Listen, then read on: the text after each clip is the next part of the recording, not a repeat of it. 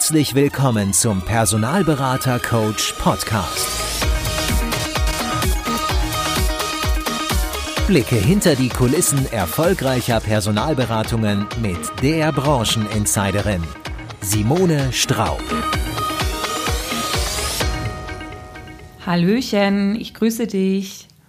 Na, wie war deine letzte Woche? Hast du dich noch mal ein bisschen mehr ans Homeoffice gewöhnt? Hast du gute Gespräche geführt oder andere positive Erlebnisse gehabt? Dann freue ich mich für dich und fände toll, wenn du dies mit mir und deinen Branchenkollegen teilst. Lass mich wissen, was dir widerfahren ist, per Video, Audio oder als Mail und ich vertone es dann als Lichtblick zum Montagmorgen. Heute möchte ich mit dir zwei Nachrichten teilen, die mich erreicht haben.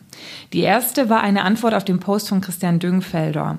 Dort hat ein Personalberater aus Österreich geschrieben, dass es bei ihm Ende März drei Neuverträge gegeben hat. 20 Prozent der Aufträge wären verschoben worden, der Rest fände regulär statt.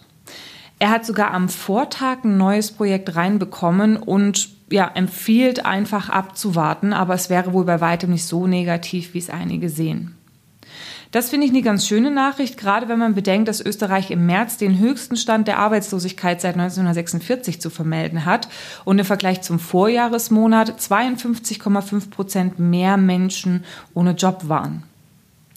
Ein anderer Personalberater gibt mit seiner Mail sogar Tipps, wo sich am Markt noch was bewegt.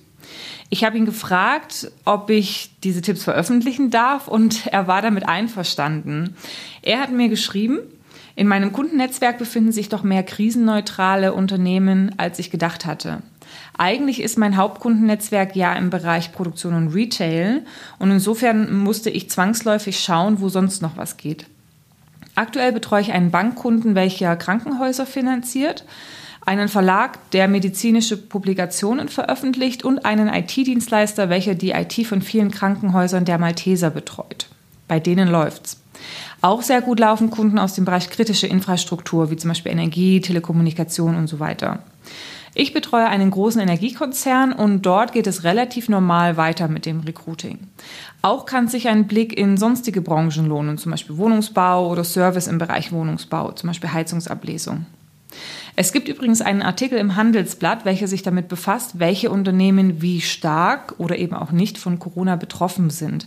Das könnte man theoretisch als Guide benutzen, wo man heutzutage als Personalberuf als Personalberater anrufen könnte. So. Den Link zum Artikel äh, kopiere ich dir in die Show Notes. Nicht wundern, du kannst auf den Handelsblatt-Artikel nur in Verbindung mit einem Testmonat zugreifen, der später in ein kostenpflichtiges Abo übergeht. Aber der Artikel ist es sicherlich wert. Das nur als ein paar inspirierende Gedanken zum Wochenstart.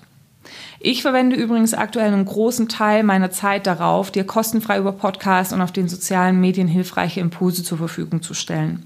Eigentlich wäre die Ruhe jetzt perfekt, um auch strategisch an meinem Unternehmen weiterzuarbeiten, aber das muss erstmal warten und das mache ich ja auch gern. Im Gegenzug würde ich mich sehr darüber freuen, wenn du den Podcast aktiv weiterempfehlst und so natürlich mir, aber auch deinen Kollegen weiterhilfst, gut durch diese Krise zu kommen. Wenn du den Podcast auf deinem iPhone hörst, freue ich mich zusätzlich auch über eine 5-Sterne-Bewertung und oder eine Rezension.